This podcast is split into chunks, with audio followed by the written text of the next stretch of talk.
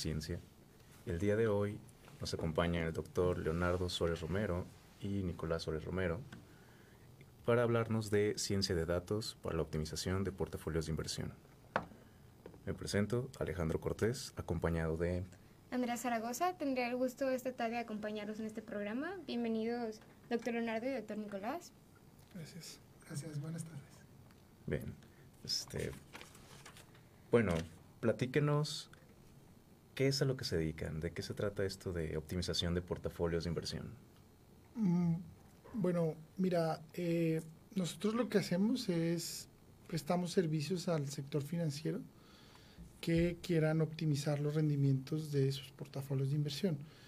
¿Qué, ¿Qué, significa eso? Significa que tomamos la estructura de portafolio de alguna empresa financiera y vemos cuál puede ser su mejor alternativa en términos de rendimientos respecto al riesgo.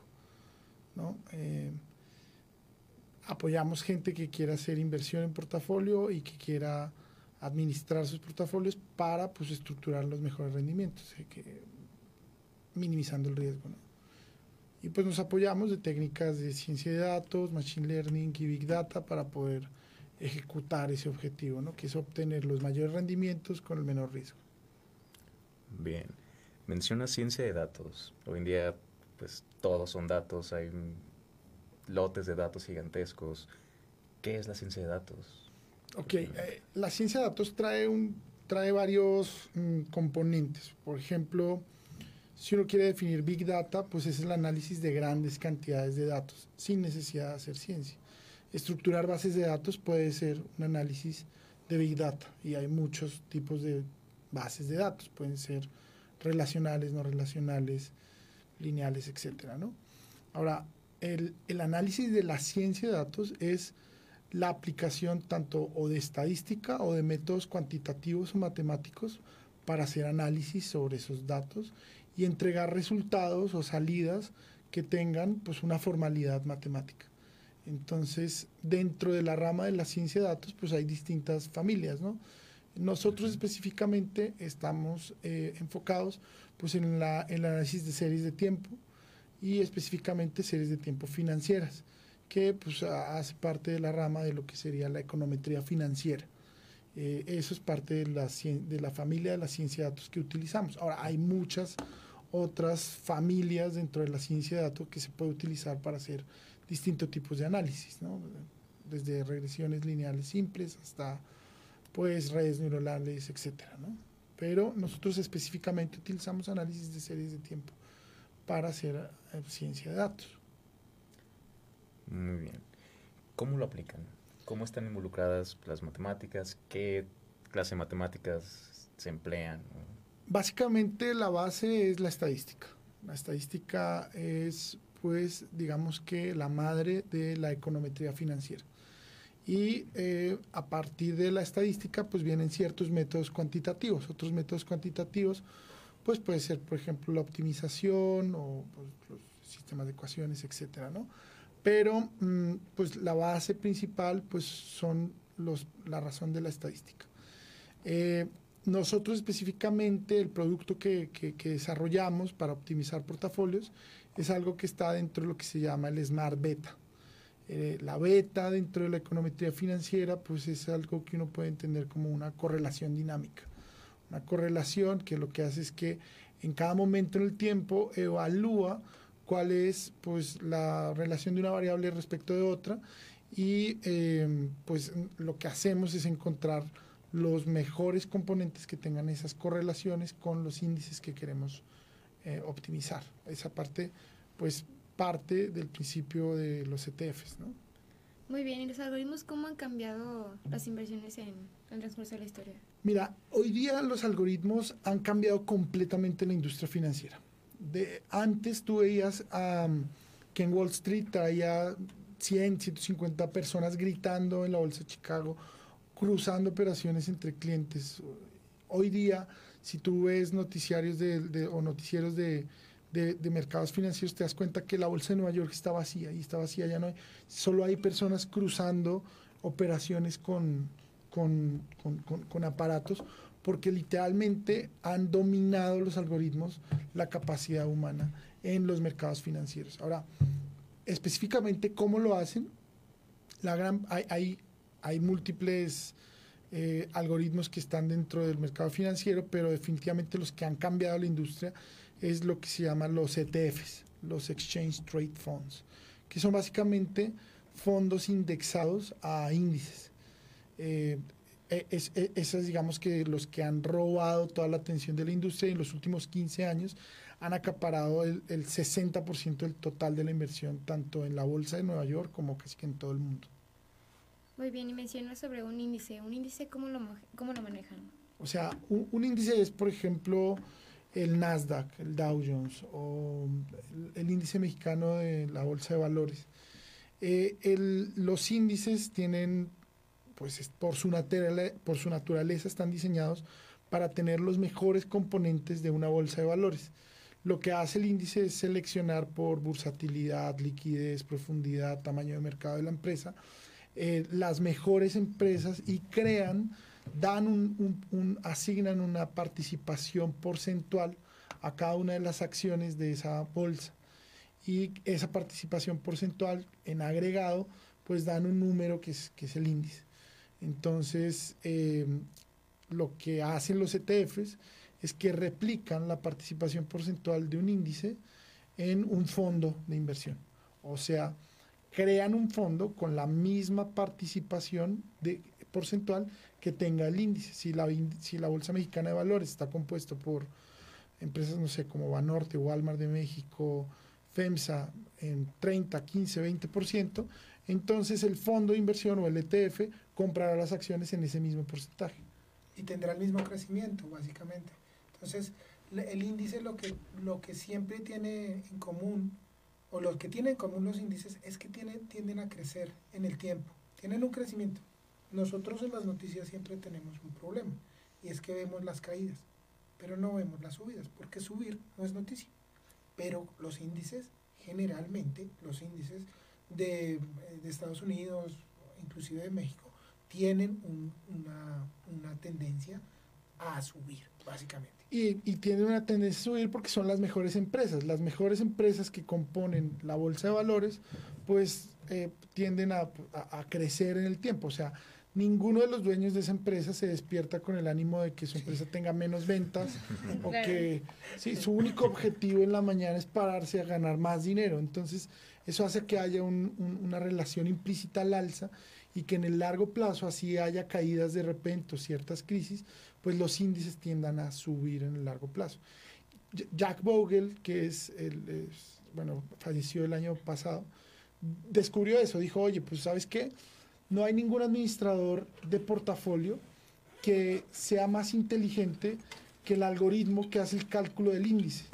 Nadie puede superar los rendimientos que genera el índice. Entonces, ¿por qué no creamos fondos que repliquen el comportamiento de ese índice y los vendemos y en el largo plazo nos sale mucho más barato. Y eso realmente han sido los algoritmos que han transformado la industria financiera.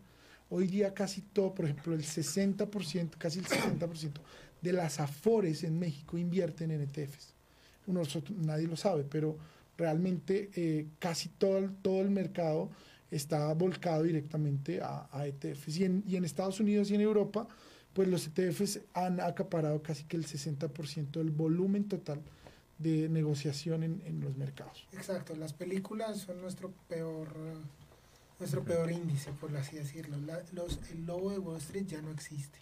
Eh, este tipo de, traders eh, que, que, hacen millones en dos días, pues tampoco. El, tipo de billions que hace trampa para hacer y para que el precio de la acción caiga o suba, pues es eso, es parte del, digamos que de la fantasía de, que, genera la expectativa respecto a los mercados. Pero lo cierto es que los fondos indexados en el largo plazo pues generan el crecimiento y es hacia donde se está yendo toda la inversión para pues, fondos de pensiones, casas de bolsa, bancos, etc.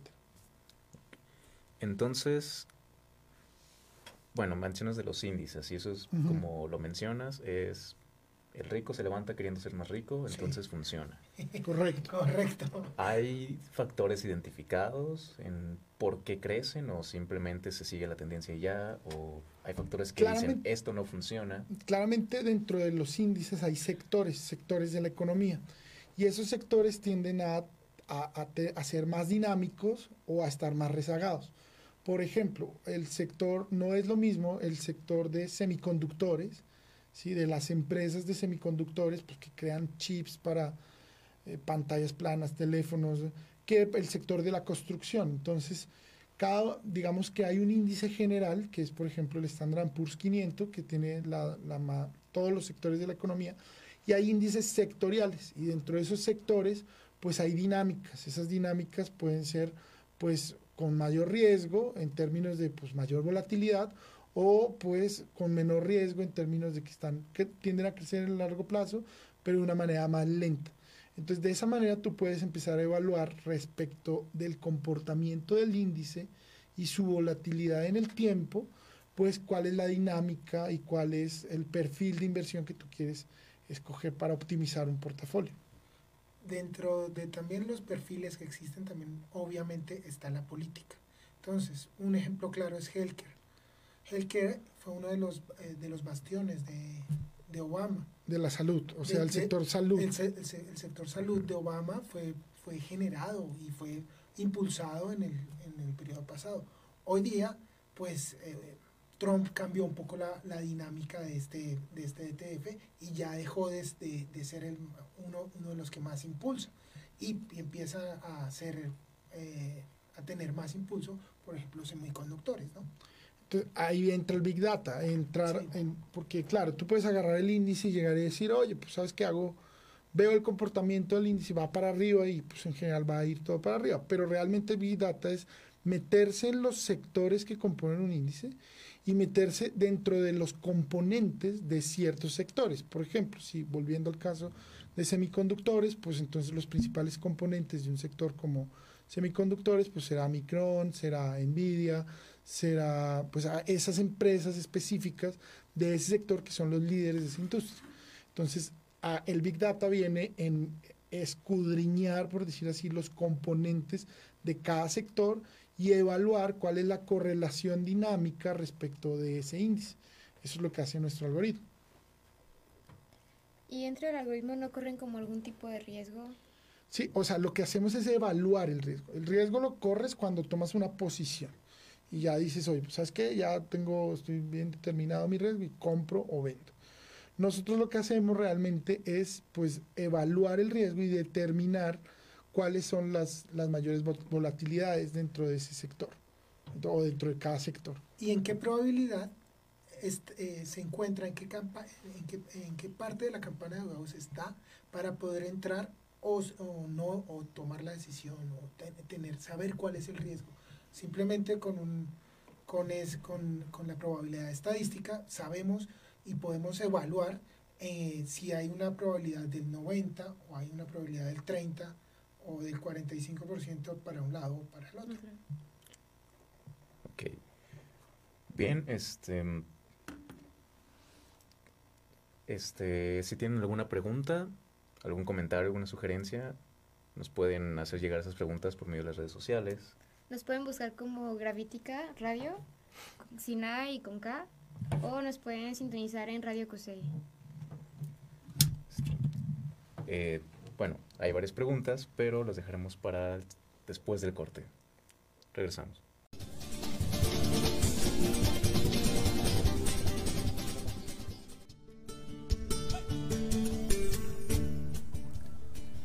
Muy para quienes nos acaban de sintonizar, estamos con el doctor Leonardo Suárez Romero y Nicolás Suárez Romero hablando de ciencia de datos para la optimización de portafolios de inversión. Y bueno, mencionaban sobre variables que toman en cuenta. ¿Cuántas variables toman en cuenta en estos algoritmos que están utilizando? Bueno, eh, si hablamos de variables, realmente mm, solo tomamos una variable que es el precio de cada una de las acciones que tomamos en cuenta. Ahora, ¿cuántas acciones tomamos en cuenta? Más de 3.600 acciones. ¿Por qué hago esa aclaración? Porque una variable puede ser, por ejemplo, una variable política, un tweet de Trump. O una variable puede ser también mm, el clima, un huracán de repente que afecte el precio de las acciones en construcción o en agricultura. Entonces, si hablamos de variables, lo que estamos haciendo es agarrar la variable precio de cada una de las acciones. Ahora, ¿cuántas acciones estamos tomando? Todos los componentes de los de, de cada ETF en Estados Unidos, que son, pues solo el Nasdaq tiene más de 3.600 componentes. Entonces, eh, eh, y esos componentes pues son 3.600 series de tiempo para cada una de las acciones que componen cada uno de los índices. ¿Y cómo juegan todos estos, estos datos en, en los algoritmos como tal? ¿Cómo los toman en cuenta? Pues nos, lo, lo, que hacemos es agarrar el índice con sus componentes, e, evaluar la volatilidad implícita de, de, la serie de tiempo respecto del índice y, y, una vez está eso, pues calcular la correlación dinámica, o sea, su relación en cada momento en el tiempo a través de un sistema de ecuaciones autorregresivo y con base en eso, pues calculamos una beta. Esa beta lo que nos va a decir es una relación de riesgo en términos de pues, dispersión eh, en el tiempo. Entonces, eh, eh, esa digamos que sería la forma pues, más sencilla de explicarlo en, términos de cómo se hace el cálculo. Pues. Hay, que, hay que hacer notar, sí, que muchas veces bajo el implícito de, bajo el, pensamiento implícito que todos tenemos, entonces eh, se, se, se, dice que estas variables externas pues afectan directamente a cada una de las acciones. Sin embargo, nosotros eh, podríamos, em, podríamos tomar esas variables en una, en, como, una variable, como una variable externa en el, del algoritmo, no como una variable interna de los cálculos que nosotros hacemos.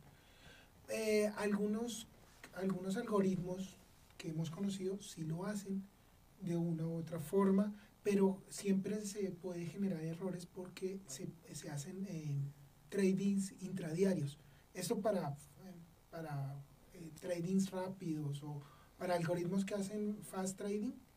De alta frecuencia. De alta frecuencia. High frequency trading.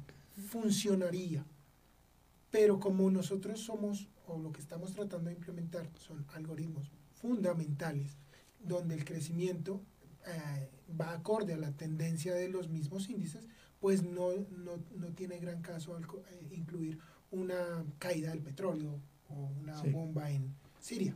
La, la, literatura financiera lo que hace es que define el análisis del comportamiento del precio de las acciones en dos ramas una cosa que se llama el análisis fundamental, que es básicamente pues, hacer un análisis del comportamiento de la economía, de los estados financieros de una empresa y de ver cómo esos, esos análisis, ese, esa teoría fundamental afecta al precio en el mediano y largo plazo.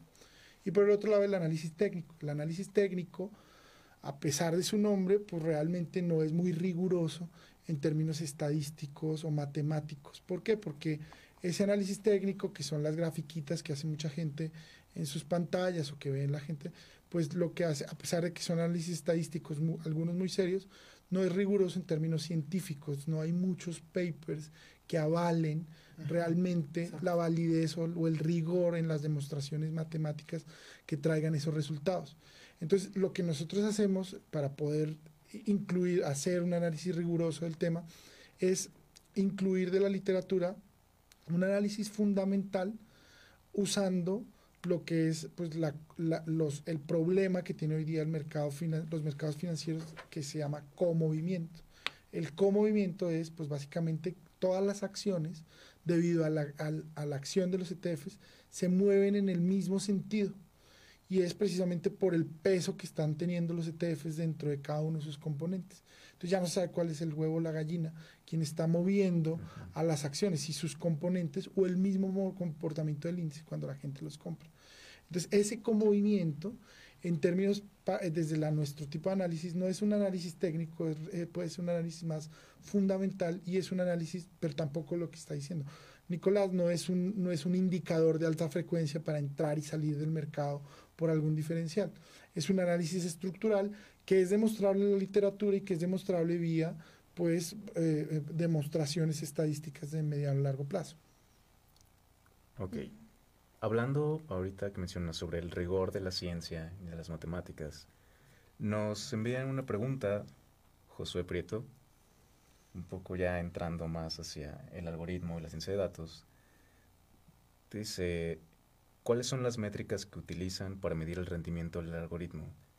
A mí antes de responder esa pregunta me gustaría que nos explicaran, bueno, qué es lo que nos está preguntando. Y después, bueno, hablar sobre... Entonces repíteme la pregunta, ¿cuáles son las métricas? ¿Cuáles son las métricas que usan o qué métricas usan para medir el rendimiento del algoritmo? Ok, entonces ah, eh, el rendimiento de un algoritmo se puede evaluar desde la parte más simple como una tasa de interés simple. Oye, pues sabes qué, me pagó 12% en un año, ¿no? Y si uno lo ve desde ese punto de vista sencillo, pues al final es lo que está eh, dejando de percibir es la relación respecto del riesgo. ¿Por qué? Pues porque hay cosas que pueden pagar 25, 30, 40, 50% o más, pero mm, no está teniendo en cuenta pues cuánto también puede caer, ¿no? Así como puedo tener 50% en un año, el siguiente año puedo tener 60 de caída o 80 de caída. Entonces, la, la mejor forma de evaluar el riesgo es respecto a su volatilidad relativa. O sea, qué, qué rendimiento tuvo durante un periodo de tiempo, pero respecto a qué, a su desviación estándar en el tiempo. Entonces, si los cambios en el tiempo, si yo tuve un rendimiento, por ejemplo, del 8%, pero si mi cambio en el tiempo no supera el 3, 4%, significa que mi relación riesgo-retorno pues es muy buena. Si yo tuve un rendimiento de 8%, pero mi volatilidad en el tiempo fue de 60, 70, pues entonces pues mi relación, así ya haya ganado el 12, 15%, pues no es tan bueno. Entonces la mejor forma de evaluar los rendimientos es riesgo-retorno. Y algo que, que Leonardo le, le, colocó, faltó en esta explicación es que no solamente se, se evalúa con el, el riesgo-retorno neto, también hay que colocar inclusive el riesgo país. ¿Qué quiere decir? La inflación. Okay. Esos son los rendimientos reales. Es el rendimiento real. Pero exactamente, pero estos, por ejemplo, son riesgos relativos, análisis de rendimientos relativos. Tenemos más preguntas. ¿El mismo? Bitcoin, no, es Omar. Bitcoin.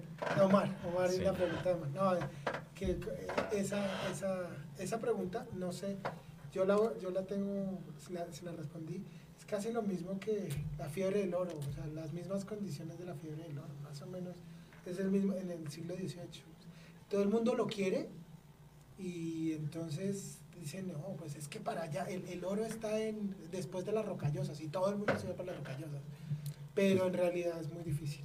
Que funciona más como tasa de cambio, ¿no? Sí, es un medio de cambio electrónico. Exacto.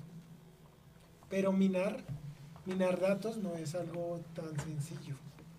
No, o sea, y necesitas una inversión bastante grande. O sea, todo el mundo quiere a Bitcoin. todo el mundo quiere ser Bitcoin. Para hacer un fondo de inversión, ¿cuánto sería recomendable?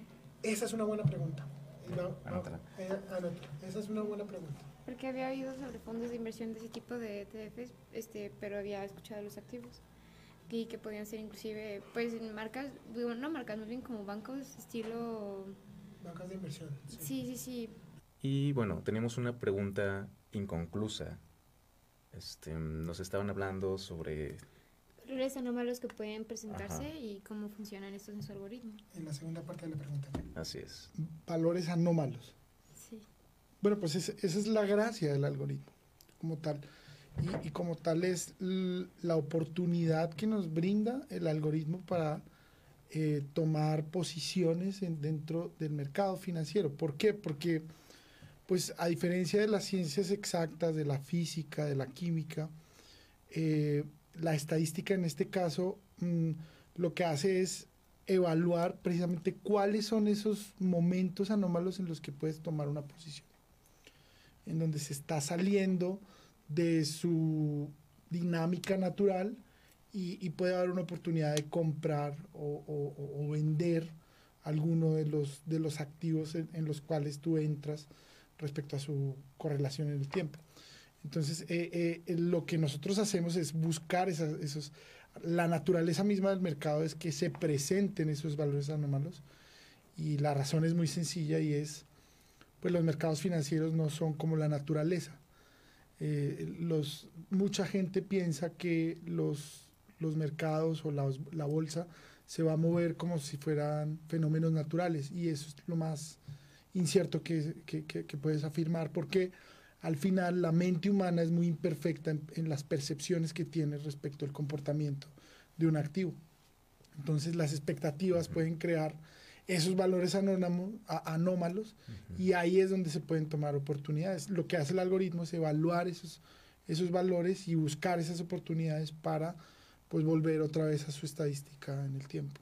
Entonces el algoritmo puede predecir estos Puede, no los puede predecir, eso nadie lo puede predecir. Nadie puede predecir un tweet de Trump que de repente tumbe el mercado. Pero lo que sí puede hacer es evaluar si se encuentran en ese momento en un, en un estado anómalo.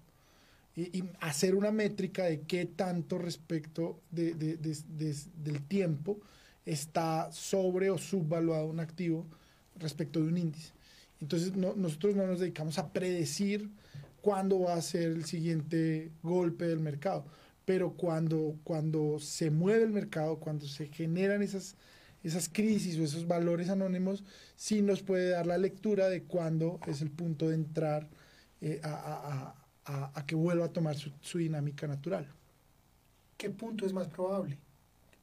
¿O qué acción o qué índice está subvalorado o tiene un punto bajo que, en el cual le da a uno la oportunidad porque, porque existe una probabilidad muy, muy, muy baja de que siga bajando por su mismo comportamiento en el tiempo. Anómalo. Un, un mismo comportamiento anómalo. Esa, esa parte es la que nos, nos permite dar esa evaluación. Y como lo hacemos, lo, se puede hacer día con día, hora con hora, pues nosotros, eh, el, eso lo hace el algoritmo eh, y nos puede dar esa, esa gran oportunidad que en dos días o en una semana pues ya no, ya no podríamos estar eh, em, pues tomando. O a su vez, lo contrario, que en un momento dado está en, en un punto demasiado alto, está muy valorado, o sea, tenemos una valoración muy alta sobre su mismo promedio y entonces pues eh, la tendencia sería bajar al promedio y pues que no siga subiendo que no siga subiendo y pierdes tú esa pues la venta la venta que o, el rendimiento de esa venta que pudiste haber tomado un día o dos semanas atrás. Digamos ese riesgo qué tanto representan las criptomonedas buena pregunta. Ok las criptomonedas. Realmente las criptomonedas mmm, no son un activo. Son un medio de pago, son un medio de pago electrónico, son como una divisa, son como el peso mexicano. El peso mexicano, a pesar de que representa valor, es un medio de pago, es una forma a través de la cual nosotros intercambiamos bienes o servicios. Entonces, las criptomonedas, al ser monedas, al ser divisas como tal, pues lo que hacen es ser un medio de pago electrónico. Eh, la diferencia que hay, por ejemplo, con las acciones, es que las acciones representan un subyacente, o sea, representan un activo, una empresa que genera valor en el tiempo. Las monedas o las divisas no generan valor, solo intercambian. De hecho, pierden valor en el tiempo por el, por, precisamente por la inflación. Entonces, mm, nosotros no nos dedicamos a las criptodivisas, ni a las divisas, ni a optimizar portafolios de divisas en este momento. Y este algoritmo específicamente no está diseñado para, mm, o sea, el fundamento no es, no es optimizar, por ejemplo, divisas. Pero las criptos como tal, pues mm, a nuestro punto de vista, pues no son sujetas al, a, a, la optimización que hacemos. ¿sí? Simplemente por el riesgo. O sea, una, una, una cripto empieza a tener una volatilidad eh, súper enorme en un momento dado como, como, como las primeras criptos. Uh -huh pero en un momento dado también puede caer casi 300, 500% en dos meses. Y eso realmente no da la volatilidad. Nunca, ningún portafolio de inversión quiere esa volatilidad. Y, y las criptos tienen un, digamos que un gran asunto y es la SEC, la SEC, que es la secretaría que regula los valores en Estados Unidos, desde que pues no avaló a los ETFs de Bitcoin en Estados Unidos, pues dejaron de, de tener, digamos que, interés por muchos intermediarios financieros. Entonces, mucha gente hace criptodivisas para encontrar nuevos medios de pago. El problema que pasó con Bitcoin en su momento es que Bitcoin pues estuvo como que muy enfocada a la dark web, a hacer transacciones electrónicas de operaciones que pues no se sabía si eran legales o no. Como evasión fiscal. Evasión fiscal, compra de armas, eh, en su momento, ¿no? Ya digamos que se reguló. Y mucha gente hizo otras criptos y a, minar monedas y a decir, oye, pues sabes que voy a, mm, voy, a, voy a crear mi medio legítimo y legal para poder hacer mi, mi, mi propia intermediación. Pero el problema cuál es? El problema de las criptos es que le compiten a los bancos centrales por naturaleza. ¿Por qué? Porque están creando moneda y al crear moneda pues cómo haces para tener una política monetaria y para tener control de, del dinero eh, eh, la masa monetaria, etcétera. Entonces, yo en lo personal no soy muy fan de las criptos y no me dedico a criptos y, y pues en términos prácticos creo que realmente va, va puede tener un, auge en algún momento siempre y cuando los bancos centrales avalen eh, a la, o las creen. Yo de lo que sí soy fan es del, del blockchain, de la tecnología de blockchain que es básicamente pues, la forma a través de la cual se certifican o se garantizan las operaciones entre los intermediarios de las monedas. Y encima de eso, el que quiera hacer una criptomoneda, pues tiene que tener una capacidad de cómputo pues bastante alta. Esto quiere decir que hay que comprar los equipos, porque hacer minería de datos es algo que todo el mundo cree que pues, es tomar un servidor de la casa y y empezar a hacer su propia cripto, ¿no? Y eso en dista mucho de la realidad. Tienes que tener una cantidad de energía disponible, tienes que tener tu servidor eh, con una cantidad de, de eh, pues de capacidad de cómputo grande, no, no, es, no es tan fácil hacer una cripto, ¿no? Entonces, sí se necesita una inversión fuerte si quieres ser un, si quieres llegar a, a tener tu propia cripto. Y entrarle a la cripto a cualquier cripto a, especular, pues estás especulando como si estuvieras especulando con el oro, como si estuvieras especulando con el peso mexicano, con la, con la lira turca. Es casi lo mismo. No, no, ok. Bueno, este, una pequeña pausa. Tenemos algunos avisos. Este, en particular, bueno, este, el día de hoy la ausencia de nuestro anfitrión oficial, Omar Mireles, se debe a que eh, será él acaba de recibir la dirección del primer y único laboratorio de física forense en México, por lo cual ya no nos va a estar acompañando por lo general el programa. Este, lo que significa, bueno, ahora soy su anfitrión oficial. Muchas gracias. Felicidades, ya ascendieron. Así que, bueno, este tema creo que da muchísimo por aquí hablar. Este, nos quedan aquí algunas preguntas y algunos temas que mencionar. Vamos a corte y regresamos.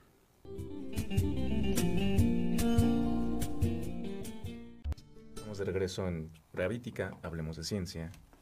Y bueno, ¿Tenemos alguna pregunta? Bueno, creo que hay una pregunta clave que no hemos mencionado, que sería, ¿cuál sería la cantidad necesaria de dinero para crear esta clase de fondo de inversión? ¿Para crearlo o para invertir? Bueno, para invertir. Mira, uno puede empezar a invertir en fondos en ETFs desde mil pesos mensuales. O sea, realmente lo que pasa es que la gente no hay una cultura de ahorro eh, en términos generales en México, en América Latina, y y, la gente le tiene mucho miedo a los mercados financieros porque piensan que son casinos. pero lo cierto es que si fueran casinos, pues Carlos Slim, Bill Gates, eh, Mark Zuckerberg, la gente más rica del mundo, no estaría en la bolsa todos los días comprando y vendiendo activos o poniendo a trabajar todos los días sus empresas en, en la bolsa, sino que estarían pues en los casinos jugando la ruleta. ¿no? En el Twin Lions. En el Twin Lions, pues jugando a la baraja. Eh, y, pero lo cierto es que... Mm, todos los mercados financieros se mueven por el comportamiento pues, de los fondos de inversión en largo plazo. Y uno puede acceder desde mil pesos mensuales, incluso con menos se puede empezar a ahorrar eh, eh, en, instrumentos de tanto del Banco Central como de pues, empresas que se dedican a vender. Ahora, ¿cuánto cuesta hacer el algoritmo o crear el fondo? Eso es otra pregunta. Y, la pregunta es, bueno, pues cuesta mm, lo que implique pues, tanto el conocimiento para desarrollarlo como la capacidad de cómputo. ¿Por qué? Porque la capacidad de cómputo implica que estamos analizando datos en tiempo real con cambios anómalos durante un periodo de tiempo intensivo. Entonces, pues es un servidor que está agarrando datos durante todo el tiempo y, y esa capacidad de cómputo pues sí implica un servidor que reciba múltiples datos en mucha información en, en, en, en, tiempo real. Exactamente. Entonces, lo que más cuesta es el tiempo real. Es poder hacer el análisis de, los datos en tiempo real y recibir esos datos de manera intradiaria. Eh, inclusive no intradiaria, intrasegundo, ¿no? Se puede tener esa, esa parte, la pueden, se puede desarrollar, porque la cantidad de datos, o sea, en un día, una acción normal, en el mundo de, eh, puede estar eh, haciendo 30 millones de operaciones. ¿Qué quiere decir 30 millones de operaciones?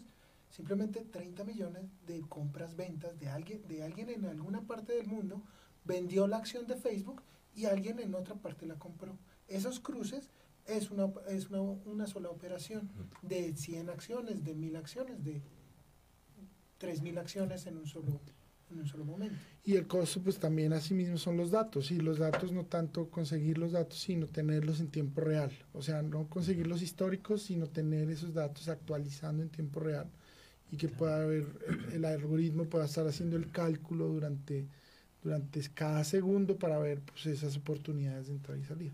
Y para algo así, ¿de qué capacidad de cómputo estamos hablando en términos, pues, como para que cualquier persona pueda saber, wow, Mira, realmente lo más importante es mm, lo que a nosotros más nos costó fue uh, ajustar los parámetros. Entonces lo que utilizamos fue pues, la máquina de supercómputo de la Universidad de Guadalajara, que pues mucha gente no, no conoce, pero la Universidad de Guadalajara en el CUSEA tiene la máquina de supercómputo más potente de América Latina. Está en el Centro de Análisis de Datos y Supercómputo y se llama pues, el Leonatrox. Este proyecto nosotros lo incluimos dentro de una convocatoria de más de 150 proyectos que eh, se hizo para incluir optimizaciones en, en, supercómputo y pues quedamos dentro de cinco, dentro de cinco proyectos, los preliminares. Preliminares y creo que somos el que está más avanzado en términos de la, los resultados, ¿no? Ya tenemos salidas, ya tenemos parámetros establecidos. Entonces, eh, ahora no significa que necesites una máquina de 504 teraflops, que es lo que trae la potencia de Leonatrox, la más potente de América Latina. Eh, lo puedes hacer por partes, se puede, y depende de la cantidad de los datos y qué tanto incluyas en tiempo real. Realmente lo que más cuesta es esos datos intradiarios que estén actualizando en tiempo real y sobre todo, pues lo que más influye es la capacidad del algoritmo. Un algoritmo como puede que dure un segundo haciendo una optimización, ese mismo algoritmo puede durar 3, 4, 5 días haciendo otro tipo de, de, optimización dependiendo de la matemática que le incluyas.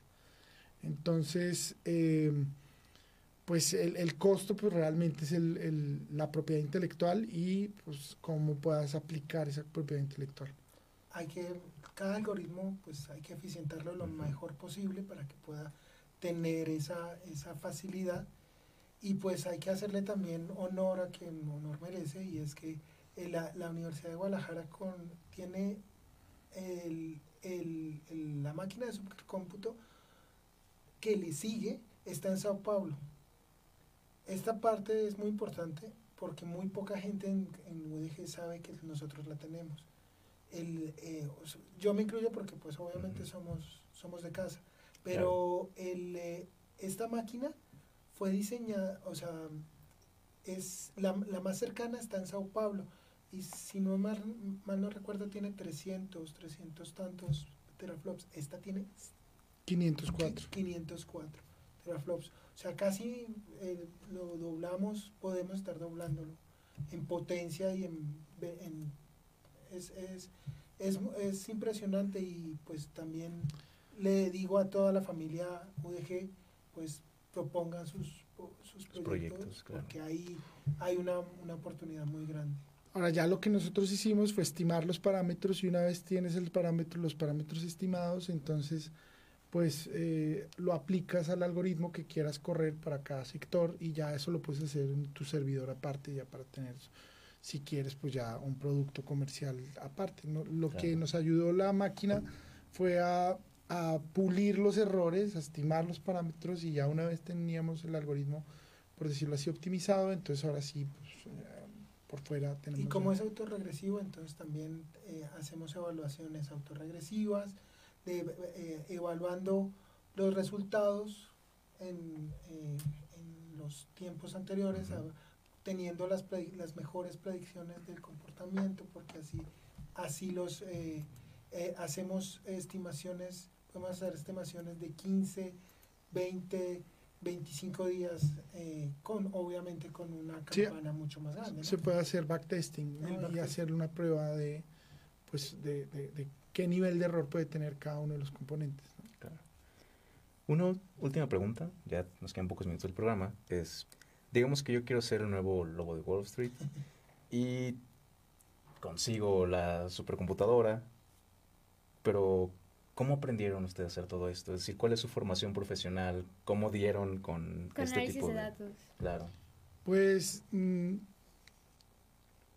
los dos, bueno, somos hermanos eh, y sí, ahora sí que parecemos, es, está un poco exótico el asunto porque mi hermano, eh, él es... Yo, yo soy ingeniero civil. O sea, comencé con la ingeniería civil. Eh, soy súper fan de, de toda la parte de CUSEIPOR y aún así so, también hice la maestría con Omar, básicamente. Soy, él es unas generaciones más arriba, la la maestría de hidrometeorología, con énfasis en oceanografía y meteorología física. Y terminando la maestría, pues mi hermano me invita al proyecto y eh, comienzo el doctorado en estudios económicos. Sí. Y bueno, yo, el consejo es no te vuelvas el lobo de Wall Street, vuélvete científico de datos. Bien. Eh, eh, los científicos de datos son la, la, operación, son la carrera mejor remunerada en, en, sí. en, en pues en Estados Unidos, en Europa, y mmm, realmente sale el asunto, bueno, yo sí soy de formación financiero, eh, uh -huh. eh, mi carrera como licenciado es pues, finanzas, y pues, mi especialidad es optimización de portafolios, es, eh, soy especialista en, en, optimización de portafolios, y la maestría la hice en economía internacional, en, en lo que sería eh, Economía Internacional y bueno, a raíz de que me aceptan en, en, el doctorado en Alemania para hacer un doctorado en, en, Econometría Financiera, el doctorado de Estudios Económicos me invita a que haga el doctorado con ellos y me, me ofrecen la beca para poder seguir trabajando en el tema de administración de portafolios. Y pues nuestro despacho a eso se dedica, se dedica a hacer portafolios de inversión, a hacer asesoría financiera y a, a estructurar, digamos, productos financieros, tanto en líneas personales para personas que quieran invertir o aprender a invertir desde mil pesos mensuales, hasta ya instituciones financieras que quieran optimizar sus fondos de inversión o ver cómo, cómo crean productos. Ok. Bueno, lamentablemente se nos acaba el tiempo del programa. Este, quizás los podemos invitar por una parte 2. Nos encantaría, la verdad. Este, bueno, gracias por escucharnos. Este, gracias por venir y acompañarnos platicarnos sobre esto. También les queremos recordar que nos sigan en las redes, en Gravítica Radio, sin A y con K, y en Radio Cusey nos pueden sintonizar todos los miércoles de 6 a 7. Bueno, esto es todo por hoy. Muchas gracias.